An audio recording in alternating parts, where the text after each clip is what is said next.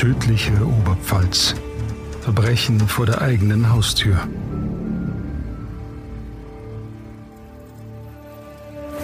Ein Podcast von Oberpfalz Medien.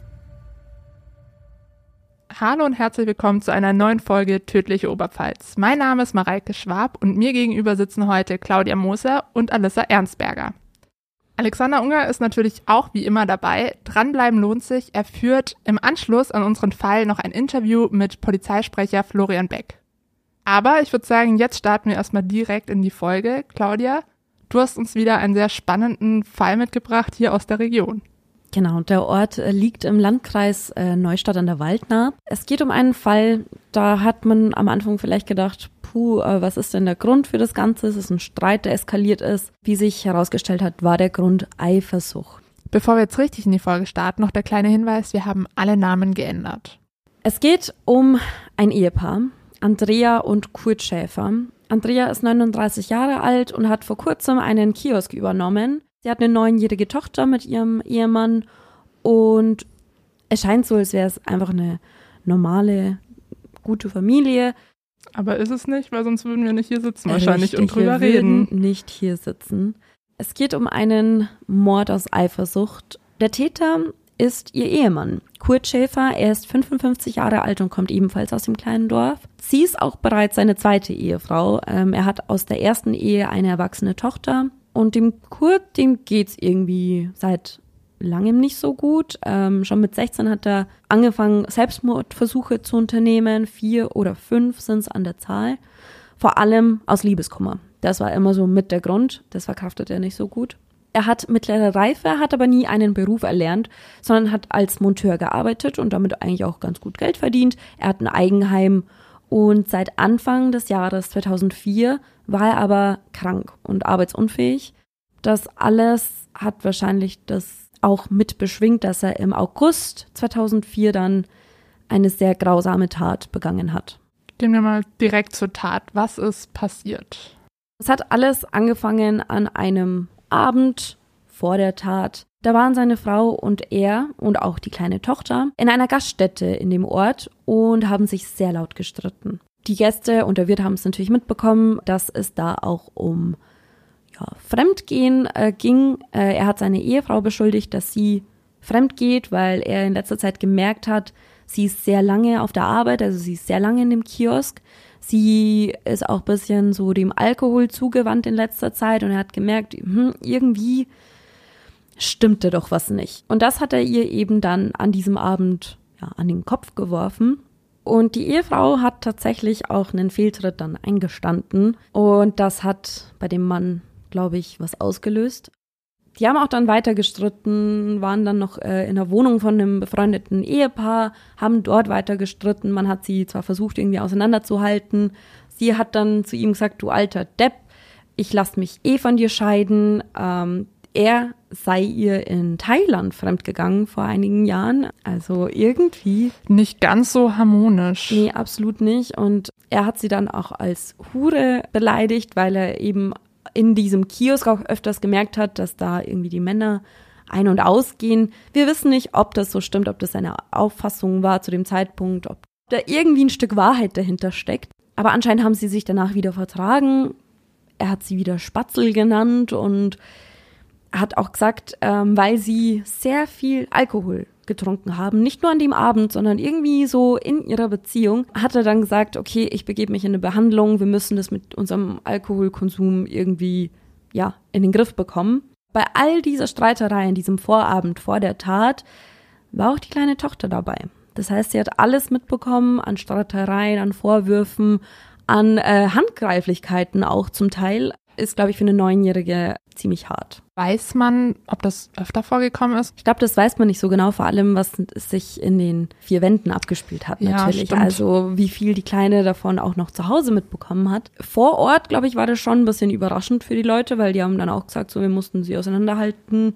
Ich denke, das wäre, wenn das öfters vorgekommen wäre, hätten die gesagt, ach, die streiten doch eh immer, aber es ist schon ein bisschen eskaliert an dem Vorabend tatsächlich. Was aber anscheinend öfters vorgekommen ist, ist dieses Eifersuchtsbetrügerei hin und her, weil der Täter, der Mann, der hat gesagt, er fühlt sich von seiner Frau öfters gedemütigt in diesem Fall. Also, dass sie anscheinend öfters entweder mit Männern, weiß ich nicht, spricht, schläft. Also, das ist anscheinend öfters vorgekommen. Es ist nicht so, dass ein Ausrutscher zu so einer Tat geführt hat. Okay, aber scheinbar dieser Abend oder dieser Streit dann das was zum Überlaufen gebracht. Genau, also ich denke auch, dass das Geständnis der Frau, dass sie wirklich einen Liebhaber hat oder ähm, einen Fehltritt sich geleistet hat, der hat das fast zum Überlaufen gebracht. Ich glaube, hätte sie das nicht gesagt, wäre es vielleicht an dem Abend nicht so eskaliert. Und natürlich auch ihre Bedenken der Ehe gegenüber. Sie hat auch gesagt, sie will sich scheiden lassen und ihr Mann war damit nicht einverstanden. Er hat gesagt, ein anderer kriegt sie nicht. Das sollen Zeugen gehört haben.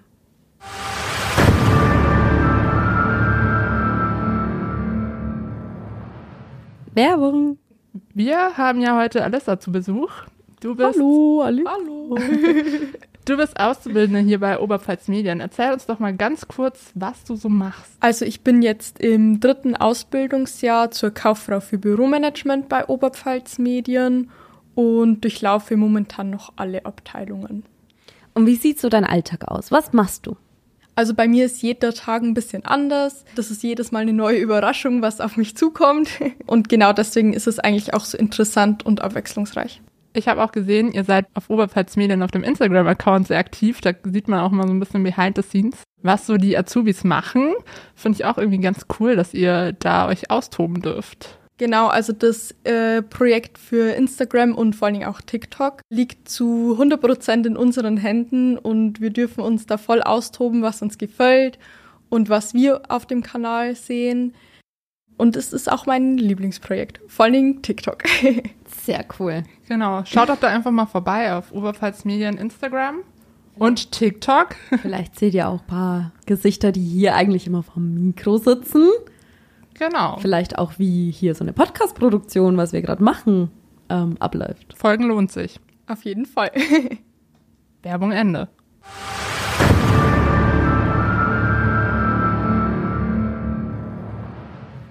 Wie ging es dann weiter? Danach sind alle nach Hause gegangen nach diesem turbulenten Abend. Die Tochter wurde ins Bett geschickt, die wurde schlafen gelegt. Auch die Frau hatte am nächsten Tag einen Arzttermin und wollte sich eher schlafen legen. An dem Abend hat sich aber ihr Mann einiges überlegt. Und zwar, wie er sie am nächsten Tag denn ermorden möchte. Das heißt, während sie geschlafen hat, hat er gekrübelt und hat sich quasi eine To-Do-List geschrieben. Richtig. Er hat Oh. auch ein bisschen das Haus auf den Kopf gestellt, aber dazu gleich mehr. Alles begann um 7.30 Uhr. Der Mann hat seine Frau geweckt und äh, sie in den Wintergarten gelockt oder geführt. Dort hat er zwei Messer bereitgelegt und schwere Gegenstände entfernt, damit sie ihn damit nicht schlagen kann und sich nicht wehren kann. Und als sich die Ehefrau auf die Eckbank gesetzt hat, hat der Mann die Tür verschlossen und begann auf sie einzustechen, eben mit diesen Messern. Äh, eins davon ein äh, Fahrtenmesser mit einer Klinge von 12 Zentimetern. Boah. Die ersten Stiche trafen erstmal ihre Arme und da hat er schon geschrien, du stirbst heute. Das war so die erste Ankündigung. Danach hat er sie noch beleidigt und das Ganze dauerte einfach drei Stunden lang. Er hat sie drei Stunden lang, ja, erstochen, malträtiert, wie man es nennen möchte. Sie hat sich nicht gewehrt in den drei Stunden. Sie hat sich nicht gewehrt. Es waren insgesamt 25 Stiche. Boah. Und vermutlich sind es die letzten in Herz, Lunge und Leber und Nieren, die alle zum Tod geführt haben könnten. Also das hat der Rechtsmediziner dann gesagt, dass es nicht klar ist, welcher, welcher der letzte war. Aber was man sagen kann, die letzten waren in die Herzgegend. Das heißt, sie waren wahrscheinlich auch geplant. Weil wenn man sich überlegt, drei Stunden, 25 Stiche, für drei Stunden klingt das ja jetzt nicht viel, Ja. sage ich mal. Also so ein Stich geht auch schnell, auch wenn sich das jetzt gerade grausam anhört. Aber Ja. das heißt, er hat zwischendrin gewartet. Der hat nicht nur gewartet, der hat seine Frau sprechen lassen und wollte aus ihr herausbekommen, wer denn dieser Liebhaber war. Also Folter eigentlich. Eigentlich Folter. Er hat sie gefoltert, um den Namen dieses vermeintlichen Liebhabers herauszufinden. Sie hat den dann auch gesagt und ich glaube, das war der Moment, wo dann die paar Stiche ins Herz folgten. Sieben Stiche waren es dann, die eben so schwerwiegend waren, dass sie jeder von ihnen zum Tod hätte führen können. Und beide hatten aber auch noch ziemlich viel Alkohol im Blut. Also die Tat wurde auf jeden Fall unter Alkohol begangen. Etwa 1,4 Promille hatten beide zu diesem Zeitpunkt noch im Blut. Und wo war die Tochter zum Tatzeitpunkt? Ja, das am Anfang wusste man es nicht. Am Anfang hat man gedacht, hat sie denn das miterlebt? Also ich meine, wir waren um 7.30 Uhr und dann drei Stunden Vormittag. Es wurde bestätigt, dass die Tochter zu dem Zeitpunkt im Haus war. Mhm. Sie war auf jeden Ach. Fall im Haus. Sie hat aber anscheinend wirklich tief geschlafen und sei erst danach geweckt worden. Ähm, sie hat nichts davon mitbekommen. Ein Satz, der ging mir ziemlich nah. Also ich muss sagen, boah, da habe ich kurz Gänsehaut gehabt. In einem Bericht stand drin, die Mutter bekam das Mädchen nicht mehr zu Gesicht. Schockierend. Also wenn du dann als neunjährige Tochter, da kriegst du dann schon viel mit auch. Ja, absolut. Und die wurde ja dann von Verwandten abgeholt und auch gleich weggebracht, sage ich mal, vom Tatort. Ja. Aber trotzdem muss man ja ihr irgendwie gesagt haben, was passiert ist, beziehungsweise dass die Mutter jetzt tot ist. Und ich glaube, als neunjähriges Mädchen versteht man da dann schon ziemlich viel. Ich glaube auch, dass man sehr viel versteht. Genau, sie wurde weggeführt, sie war bei Verwandten zu dem Zeitpunkt, wurde natürlich psychologisch ähm, unterstützt und behandelt. Und sie wurde auch im Laufe des Prozesses nicht zu diesem Thema mehr befragt. Also sie war nie als Zeugin oder irgendwas im Gerichtssaal anwesend. Und ein halbes Jahr später kam es dann zum Prozess. Seit der Tat saß der Mann in Untersuchungshaft und wurde dann eben dem Richter vorgeführt und da war eigentlich gleich klar, was Sache ist. Er hat gestanden, er hat alles erzählt und es war auch klar, dass es sich wie eine Hinrichtung hingezogen hat. Das hat er ja auch direkt nach der Tat, als dann Polizei eingetroffen ist, hat er ja sofort gesagt, er war's. Genau, also es gab nie Zweifel, wer es gewesen sein könnte. Ähm, die Staatsanwaltschaft hat auf einen eben grausamen heimtückischen Mord aus niedrigen Beweggründen plädiert. Er hat sich aber während dieser Anklage nicht mehr geäußert. Er hat vor Gericht nichts mehr gesagt, nur das, was er eben der Polizei damals geschildert hat.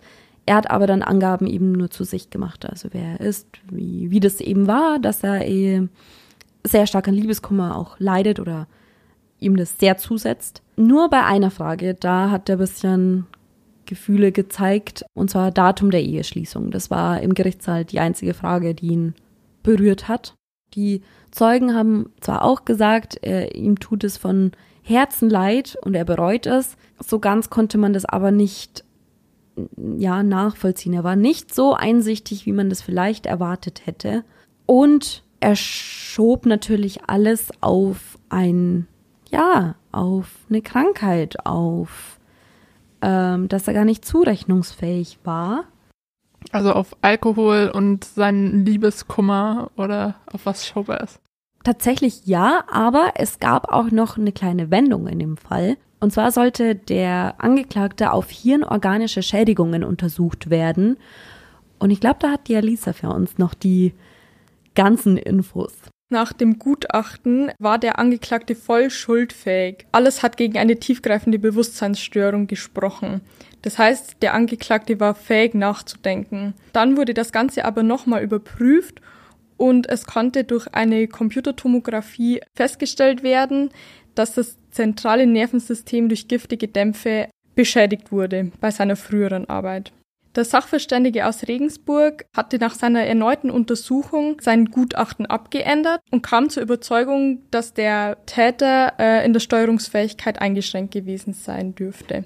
Laut den Experten besteht eine Schrumpfung vorderer Hirnschichten, wo auch der Sitz der Persönlichkeit im Hirn ist. Dies allein führte noch zu keiner seelischen Störung, sondern nur zusammen mit der genossenen Alkoholmenge, also bei, in diesem Fall bei 1,4 Promille, gelange man so zu einer verminderten Steuerungsfähigkeit. Es gab ja auch zwei Versionen, die im Gericht erzählt wurden. Und nur bei einer hätte es was verändert. Alisa, magst du da noch was dazu sagen? Bei der Version des Angeklagten gelte das nur, weil das dann in den letzten Stichen ein gefasster Tötungsvorsatz war und somit die Belastungssituation am größten gewesen sei. Bei der Version der Staatsanwaltschaft sollte der 55-Jährige schon am Abend vor der Tat den Tod seiner Frau geplant haben. Und da gilt es eben dann nicht. Okay, das heißt, er hat jetzt erstmal drauf gehofft, dass durch diese giftigen Dämpfe, die er auch als Monteur eingeatmet hat, irgendwas festgestellt werden konnte, dass er irgendwie im Gehirn was geschrumpft ist oder auf jeden Fall wollte er, dass die Schuldunfähigkeit erkannt wird. Aber, wenn ich das jetzt richtig verstanden habe, dadurch, dass er die Tat geplant hat, also sich wirklich am Abend hingesetzt hat, ist auch wenn da jetzt im Gehirn was festgestellt wurde, ist er schuldfähig. Genau. Das ist der springende Punkt. Also, wer hätte er in den letzten Stichen beschlossen, so hat er es ja erzählt, dass er es nur in den letzten Stichen geplant hat, sie dann wirklich umzubringen, dann hätte man ihm glauben können. Da es aber Zweifel an dieser Darstellung gab und man schon dachte, wenn er die Sachen wegräumt, wenn er die Messer bereitlegt, dann hat er das ja wohl geplant am Abend zuvor. Und deswegen, auch wenn da was war, hat das nichts damit zu tun, dass er das geplant hat und seine Frau umbringen wollte.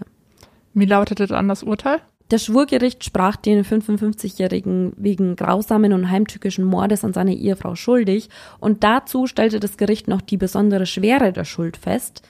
Damit käme halt der Mann nie mehr in die Freiheit, also dann hätte er lebenslänglich mit besonderer Schuld, das heißt 15 Jahre sicher und was dann noch passiert, muss verhandelt werden. Er könnte nicht vor 15 Jahren freigelassen werden. Vielleicht noch kurz zur Erklärung, also lebenslang bedeutet in Deutschland 15 Jahre. Genau. Und man hat natürlich auch die Folgen für die neunjährige Tochter bedacht, aber auch für die Familie des Opfers, für die Mutter, für die Schwester. Und es sei auch für Staatsanwaltschaft, Richter, für das ganze Gericht unglaublich gewesen, dass er bis zur letzten Minute keine Reue gezeigt hat und auch noch seine Frau so in den Schmutz gezogen hat, indem er eben ihr unterstellte, dass sie in ihrem Kiosk Sachen machen würde und ähm, ja, all das hat er ja im Gericht auch nochmal erwähnt. Das fand das Gericht ganz schlimm. Er hingegen hat gesagt, er findet es unglaublich, dass ihm das unterstellt wird, dass er den äh, Tod seiner Frau nicht bedauern würde. Zitat, die Engel werden sie schon holen, ich hoffe auf Gott. Das alles wollte er nicht so wirklich wahrhaben. Er ging dann auch noch in Revision mit dem Ziel, dass eben die Feststellung der besonderen Schwere, also diese Sicherheitsverwahrung nach den 15 Jahren, beseitigt werden würde. Die Revision wurde dann zum Bundesgerichtshof in Karlsruhe geschickt. Die haben das Ganze sofort abgeschmettert und haben gesagt, nee, Revision gibt's nicht, denn diese lang ausgeführte Tat, also über drei Stunden, spricht schon gegen alles. Also da könne man an nichts rütteln, es bleibt bei lebenslänglich mit besonderer Schwere. Genau, dann musste er eben seine lebenslange Haftstrafe antreten. Die sitzt er in Straubing ab.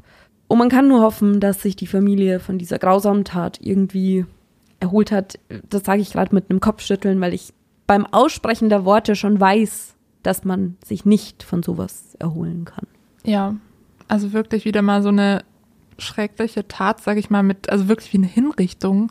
Und dieser Punkt, dass er sich abends da hinsetzt und das Plan schon alles aus dem Weg räumt, da finde ich, ist auch das Urteil dann berechtigt. Also auch wenn er irgendwie behauptet, er bereut es, ich meine, man weiß es nicht, vielleicht irgendwie tief innen drin, wenn er da irgendwie auf dieses Hochzeitsdatum auch so emotional reagiert, irgendwo hat er auch seine Frau geliebt, weil sonst wäre wahrscheinlich diese Eifersuchtstat auch gar nicht passiert. Aber trotzdem diese brutale Hinrichtung, wirklich äh, wieder so ein Fall, wo man nur Kopf schütteln kann. Ja. Was ähm, mir bei der Recherche aufgefallen ist, Damals war es ja noch so, man hat die Klarnamen abgedruckt, man hat Bilder, die ich heute absolut pietätslos finde, ähm, abgedruckt. Man sah auf den Bildern eben das Haus, man sah auf den Bildern den Sarg, man sah auf den Bildern sie, ihn. Die Tochter zum Glück nicht, also ja, Gott sei Dank. Wenigstens geachtet, ja. Ähm, aber ja, es waren sehr krasse Bilder, sehr krasse Berichterstattung auch über diesen Fall teilweise steht ja auch die Adresse dabei oder so weit eingegrenzt, dass man eigentlich weiß, in welchem Haus es ist. Ja, der kleine Ortsteil in dem kleinen Ort stand da. Also die Berichterstattung war schon ziemlich krass. Das hat sich ja jetzt irgendwie komplett geändert. Also heutzutage wird alles schön, brav, anonymisiert oder so weit, dass man eben auf solche Taten und Opfer auch äh, Rücksicht nimmt. Dazu hat unser Kollege Alexander Unger mal ein kleines Interview gemacht mit Polizeipressesprecher Florian Beck vom Polizeipräsidium Oberpfalz. Der hat erzählt, wie die Zusammenarbeit zwischen Polizei und Presse eben abläuft. Ich erwische mich auch immer dabei, dass man dann irgendwie hört Mord oder Unfall, großer Unfall, dass man da zum Telefon greift und sagt, was war da los, wer ist verunglückt, wer ist der Täter. Aber oft halten die dann einfach Informationen zurück und das ist natürlich für unsere Leser frustrierend, auch ein bisschen für uns. Aber Florian Beck erklärt uns jetzt mal, warum das dann so ist, warum die Polizei manche Informationen erstmal zurückhält. Da hören wir jetzt mal rein.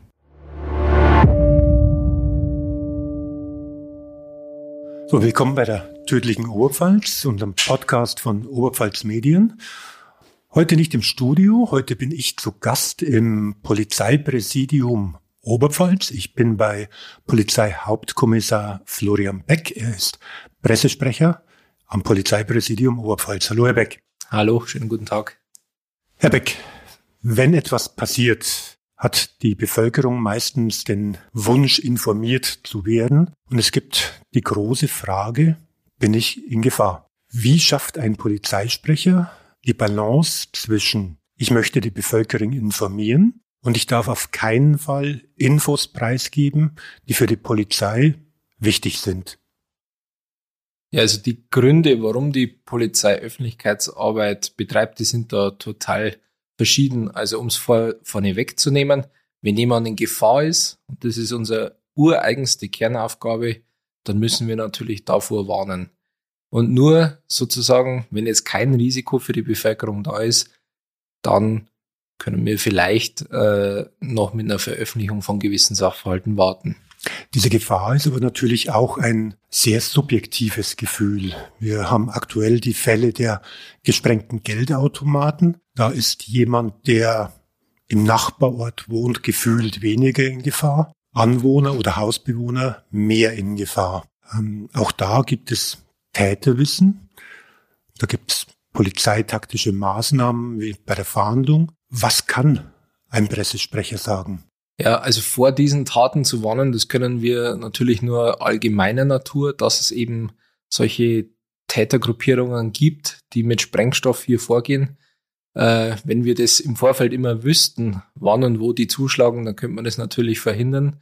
Also ein konkretes äh, Warnen davor ist natürlich schwierig, aber wir berichten natürlich äh, allgemein eben, dass es äh, solche rücksichtslosen Täterinnen und Täter gibt. Gehen wir mal weg von diesen Geldautomaten, gehen wir mal in den Fall eines Tötungsdelikts. Was kann ein Pressesprecher da sagen und was darf er auf gar keinen Fall sagen? Nach der Art und Weise, wie wir vorgehen, wir versuchen möglichst frühzeitig und offensiv äh, über unsere Fälle zu berichten. Jetzt ist es natürlich so, wenn wir, nehmen wir mal an, wir haben einen Täter, der auf der Flucht ist. Ähm, jetzt, wenn wir schon viele, viele Details äh, aus dieser, aus diesem Taggeschehen preisgeben würden, könnte er unter Umständen zum Beispiel Spuren vernichten oder Beweise äh, verschwinden lassen oder weiß vielleicht schon, dass wir ihm ganz konkret auf den Fersen sind und ähm, deswegen können wir gerade in der frühen äh, Phase von so einem Delikt noch nicht immer allzu viel sagen. Das ist das eine. Äh, auf der anderen Seite muss man natürlich sagen, wir sind immer in einem Verdachtsverfahren. Das heißt, wir ermitteln ja nur, wir erforschen, sagt man auch, äh, was, was an diesem Tatort geschehen ist. Und ob es sich dann tatsächlich um einen sogenannten Täter handelt, wenn aus einem Verdächtigen ein Täter wird, ähm, das entscheidet sich vor Gericht und das ist dann weit nach der Arbeit der Polizei. Können Sie ein paar Beispiele nennen, bleiben wir mal bei Täterwissen. Manchmal haben wir Meldungen auf dem Tisch, da heißt es dann bei so einem Tötungsdelikt ge stumpfe Gewalteinwirkung gegen den Kopf. Das klingt für jemand, der nicht damit befasst ist, nach allem Möglichen. Ist das Täterwissen, ob Hammer oder Baseballschläger? Äh, das, das kann unter Umständen auch Täterwissen sein, ja, das ist richtig. Da muss man sich dann äh, natürlich immer fragen, wenn ich zum Beispiel gewisse Dinge jetzt aus so einer, aus einem Tatgeschehen veröffentliche, wie genau ist der Täter jetzt vorgegangen und was hat er dann in welcher Reihenfolge getan? Wenn ich das sozusagen veröffentliche, in die Zeitung schreibe, dann ist natürlich die Frage, wenn nach dieser Veröffentlichung noch jemand eine Zeugenaussage macht, was ist die dann wert? Hat er das dann wirklich selber mit eigenen Augen gesehen oder hat er es vielleicht in der Zeitung gelesen und seine äh, Erinnerungen vermischen sich dadurch. Da empfehlen wir gleich mal die Podcast-Folge, in der Polizeihauptkommissar Florian Beckt zu dem Thema gesprochen hat, was sind Zeugen wert? Damals haben wir uns genau mit solchen Sachen beschäftigt. Schauen wir mal zu den Fahndungsmaßnahmen, zu den aktuellen. Äh, was was darf man sagen, was darf man nicht sagen? Viele fragen ja, oh, da ist ein Hubschrauber in der Gegend unterwegs. Der ist ja weithin sichtbar. Aber ich glaube, wo gerade eine Polizeisperre ist oder eine Kontrollstelle, wahrscheinlich eher nicht, oder? Ja, genau. Also wir, wir haben natürlich ganz viele Einsätze, die öffentlich wahrnehmbar äh, passieren und äh, da werden wir auch immer äh, oder auch zeitnah dazu Bericht erstatten. Es ist ja auch so, die Presse hat ja ein Auskunftsrecht gegenüber Behörden, also auch gegenüber uns äh, als Polizei. Und äh, dem äh, sind wir natürlich ganz klar verpflichtet. Und grundsätzlich äh, darf die Öffentlichkeit alles wissen. Äh, soll ja auch so sein, außer es sprechen eben, wie Sie es vorher schon gesagt haben, gewisse Gründe dagegen, zum Beispiel die Ermittlungstaktik. Die Presse darf alles wissen, theoretisch. Und damit darf die Öffentlichkeit alles wissen, aber muss sie alles wissen? Wir erinnern uns mal an den Satz vom ehemaligen Bundesinnenminister. Diese Antwort würde einen Teil der Bevölkerung verunsichern. Das ist doch ein Dilemma. Auf der einen Seite will man die Bevölkerung nicht verunsichern, aber dann gibt man eine Antwort, die noch mehr verunsichert. Auch ein Dilemma für den Polizeisprecher? Ja, ich möchte jetzt diese Antwort äh, nicht kommentieren. Äh, da sie ist ich, einfach nur noch so ikonografisch, steht sie da für diese Zeit. Da, da, da wird sich sicher jeder äh, seine äh, eigenen Gedanken dazu machen. Nein, also wir informieren im größtmöglichen äh, Umfang, was uns eben möglich ist. Und wenn es gewisse Einschränkungen gibt, wir dürfen zum Beispiel ohne besonderen rechtlichen Grund keine Personen identifizierbar machen. Das macht ja äh, die Presse üblicherweise auch nicht, wenn es jetzt nicht eine Person des öffentlichen Lebens ist. Äh, nehmen wir mal an, in einem häuslichen Bereich zwischen ein Paar geschieht jetzt immer äh, gewisse Straftat, ja, dann äh, muss man sagen, überwiegen hier nicht vielleicht die Persönlichkeitsrechte dieser Personen gegenüber dem Informationsanspruch der Öffentlichkeit. Das heißt, Sie bereiten sich dann auch auf das erste Statement erstmal ausreichend vor, nenne ich das mal. Oder passieren dann auch gegenüber der Presse manchmal, ja, Verhaspler. Ja, Verhaspler, äh, denke ich, äh, die passieren uns allen einmal, die passieren mir natürlich auch immer wieder. Wobei jetzt inhaltlicher Natur muss das natürlich schon äh, alles gut vorbereitet sein und un unser Anspruch und das ist auch die Erwartung an die Polizei, das, was wir sagen, wir wollen natürlich, dass das auch stimmt, sprich, dass das gesicherte Informationen sind. Und das ist manchmal so den Spannungsbogen oder ähm, dieses Spannungsverhältnis, das wir überwinden müssen, so früh wie möglich, aber auch so sicher wie möglich. Ich denke, es bringt nichts, wenn wir uns jetzt als Behörde, als Polizei an irgendwelchen Spekulationen oder Mutmaßungen äh, beteiligen. Ich glaube, da ist niemandem geholfen und da wären wir dann wieder bei dieser klassischen Verunsicherung der Bevölkerung, wenn man hier mit äh, halbrichtigen Informationen operiert. Kurzer Rückblick. Sie sind Pressesprecher seit 2018 mittlerweile. 2018. Vier Jahre. Erinnern Sie sich noch an Ihren härtesten Einsatz? Naja, im Bezug Härte, sage ich jetzt einmal, ähm, wir haben ja hier ein Stück weit die Position des, äh, ja, des Überbringers einer Botschaft oder des Betrachters. Wir sind also zwar oft an Tatorten vor Ort, aber am unmittelbaren Geschehen sind unsere Kolleginnen und Kollegen auf der Straße oder eben von der Kriminalpolizei. Ähm, es gibt aber allerdings schon Einsätze, die bleiben einem äh, besonders in Erinnerung, weil es eben so aufsehenerregend sind und weil es natürlich für uns viel Arbeit bedeutet, wenn wir viel Anfragen kriegen. Ich nenne jetzt mal als Beispiel die Vermisstensuche nach der Julia in der, im Grenzgebiet zu Tschechien, wo Deutschland, Europa und teilweise äh, bis auch Übersee äh, viele Tausende, Hunderttausende, vielleicht sogar Millionen Menschen mitgefiebert haben. Ähm, da, da war man natürlich als Pressesprecher ganz klar äh, oder als Pressestelle, als Team ganz klar äh, gefordert. Oder auch als Mensch gefordert? ja, sicherlich geht es nach vielen, vielen Stunden auch irgendwann mal äh, an die Substanz und äh, das lässt natürlich keinen kalt, wenn man weiß, da ist so ein kleines Mädchen auf sich allein gestellt in so einem großen Waldgebiet unterwegs. Äh, da hat man natürlich für sich schon auch ganz mitgebangt. Jetzt gibt es Pressesprecher oder Sprecher der Polizei in Bayern, die fast schon einen Kultstatus erreicht haben. Wir erinnern an unseren Sprecher der Polizei in München. Ist das ein nachahmenswertes? Ist das, also Vorbild ist ein sehr großes Wort. Ähm, ich denke mir eher, die Art und Weise, die Wortwahl, die der benutzt hat, hat dazu geführt, Inhalte verständlich zu transportieren. Und daran kann es ja manchmal auch scheitern. Also die, es war natürlich eine ganz besondere Performance bei diesem wirklich sehr schwierigen Einsatz, äh, die der Kollege der Gloria Martins damals abgeliefert hat. Aber ich denke, jeder Sprecher muss für sich seinen Weg finden, äh, Botschaften zu transportieren. Wie ich es vorher schon gesagt habe, wir sind natürlich an Recht und Gesetz gebunden und haben eben auch äh, gewisse Zwänge. Wir sind jetzt in dem Sinn kein, kein Werbeunternehmen, das beliebig kreativ äh, Botschaften rüberbringen kann. Äh, aber wir sind es schon als unsere Aufgabe, Informationen transparent zu vermitteln, dass es auch wirklich nach Möglichkeit jeder verstehen kann.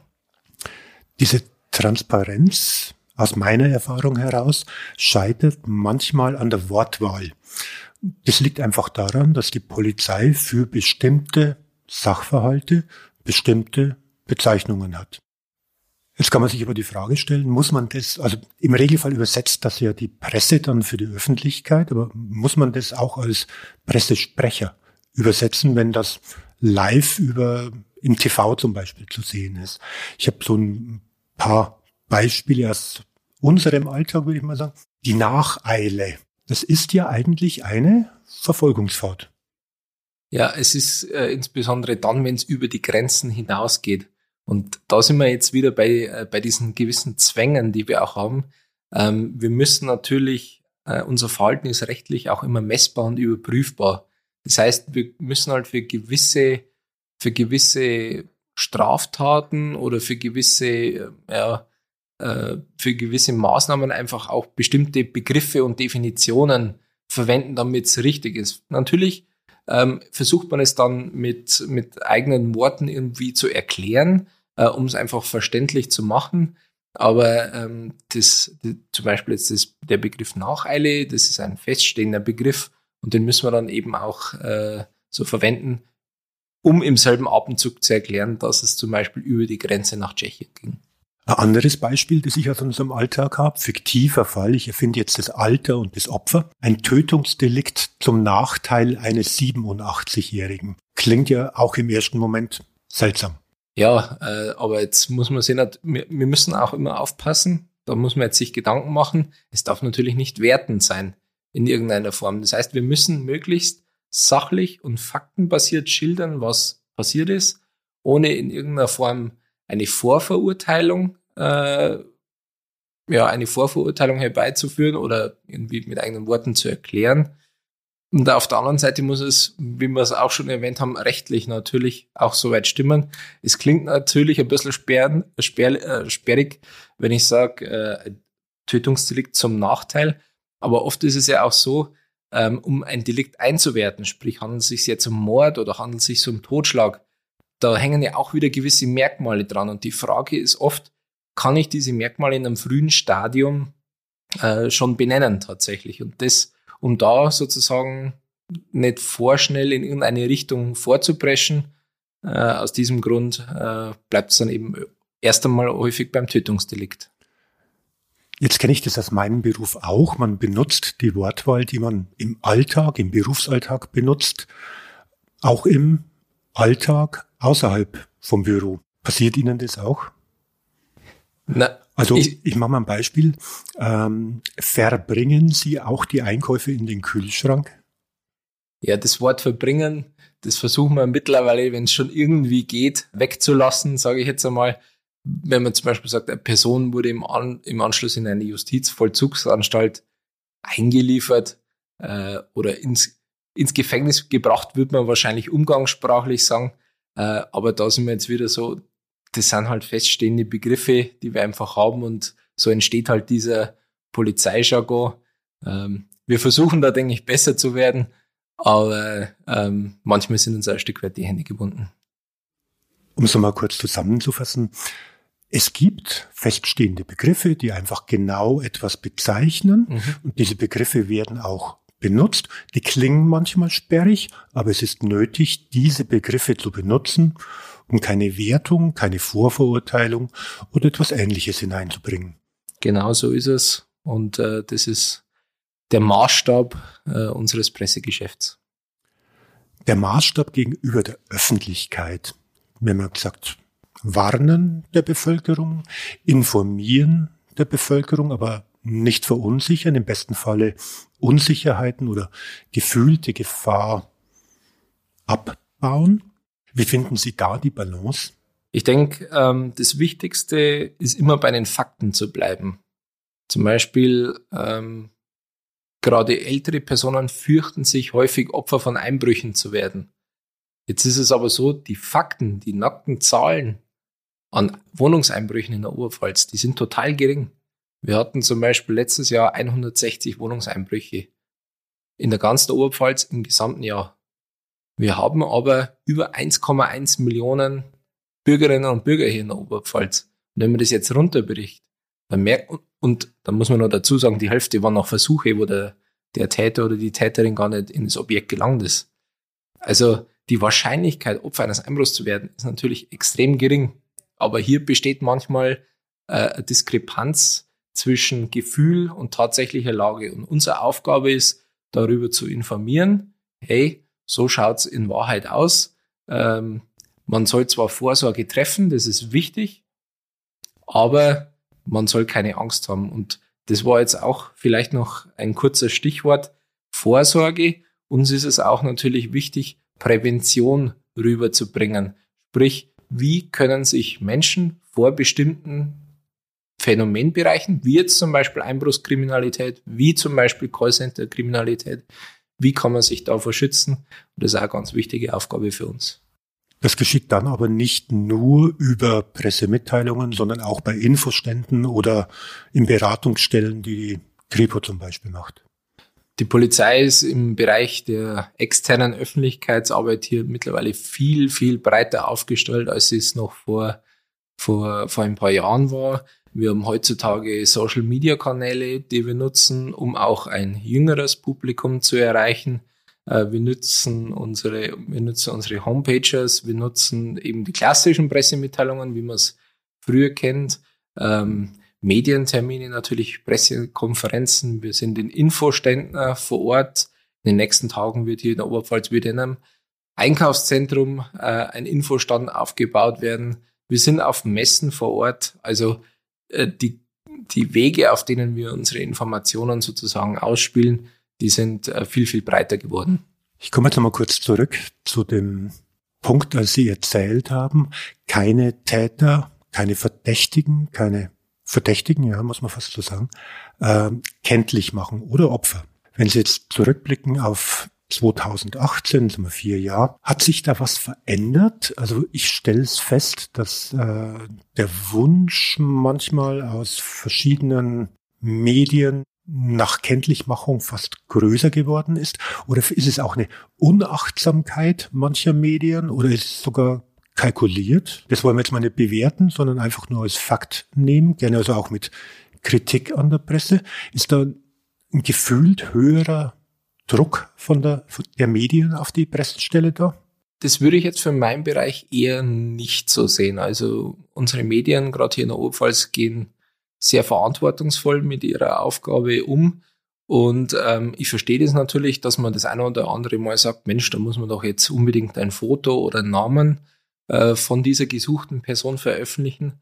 Aber die, die, die Regelungslage, wann man den Name und Foto von Personen veröffentlicht, da, veröffentlichen darf, die ist ganz klar und vor allem die unterliegt sehr großen Hürden. Und die sind in der Strafprozessordnung definiert und es ist in der Regel nur bei sehr schweren Straftaten gegeben Oder beispielsweise äh, im Bereich der Gefahrenabwehr, wenn jetzt jemand vermisst wird. Und meistens äh, sind diese Maßnahmen nur dann zulässig oder in der Regel sind diese Maßnahmen nur dann zulässig, wenn alle anderen Maßnahmen, sprich die Suche, die Ermittlungen, wenn das alles keinen Erfolg verspricht oder wenn die Gefahr eben so konkret ist, dass man sagt, wir müssen jetzt sofort raus. Weil man stellt sich nur mal vor, wenn jetzt für jede Straftat, wie es vielleicht in manchen anderen Ländern ist, da schon Name und, äh, und Foto eines Verdächtigen veröffentlichen wird, man muss natürlich sehen, das ist ein sehr intensiver Rechtseingriff. Und vor allem, ich habe es gesagt, wir sind im Verdachtsverfahren.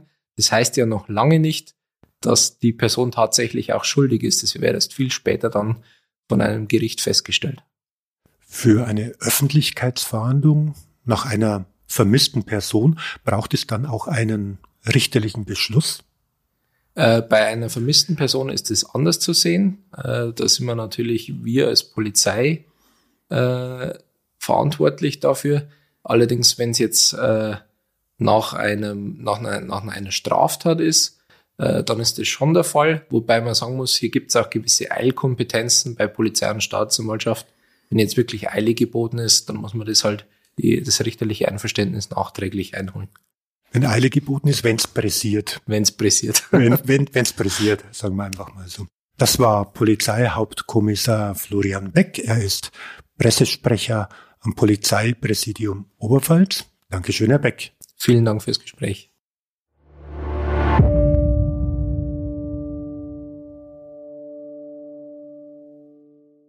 Ja, also ich finde ja, dass Social Media auch sehr viel dazu beiträgt, wie wir uns über solche Fälle äh, informieren. Also da wird ja sehr schnell alles preisgegeben sei es, keine Ahnung, bei irgendwelchen Amokläufen sieht man dann sofort Videos und was nicht sein darf. Vor allem Twitter finde ich ganz schlimm. Boah, also ja. jetzt auch letztens diese ähm, Halloween-Party da in Seoul, Mhm. da waren ja Videos, also wirklich richtig krass. Man ist halt nah dran, man sieht alles, aber teilweise will man es auch gar nicht sehen.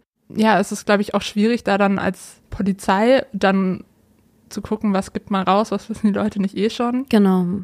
Schickt es direkt an die Polizei, die wird euch das dankend abnehmen und Ja, und ich glaube, da muss, oder ich muss mich da auch ein bisschen an die eigene Nase fassen, dass ich da dann auch nicht so äh, neugierig bin und Mhm. dann auch abwarte, teilweise bis dann eben die offizielle Meldung der Presse rausgeht. aber ist das nicht unser Beruf? Ja, aber ist das so ist so schwierig. Zwiespalt. Ich weiß nicht, ob ich auch so ein Mensch wäre, wenn ich nicht Journalistin wäre. Also stimmt. ich weiß nicht, ob ich als normaler Mensch ähm, auch so neugierig wäre, aber es, es liegt einfach in unserer Natur ein bisschen. Wir müssen halt schauen, dass wir damit vorsichtig umgehen. Aber ich merke auch bei mir in der Familie, also Familiengruppe, dass dann die Oma auch immer gleich reinschickt, was ist hier passiert, kennt ihr den? Hm. Mhm. Also ich glaube, natürlich ist es bei uns wahrscheinlich schlimmer, so ein bisschen, ja, berufsbedingt.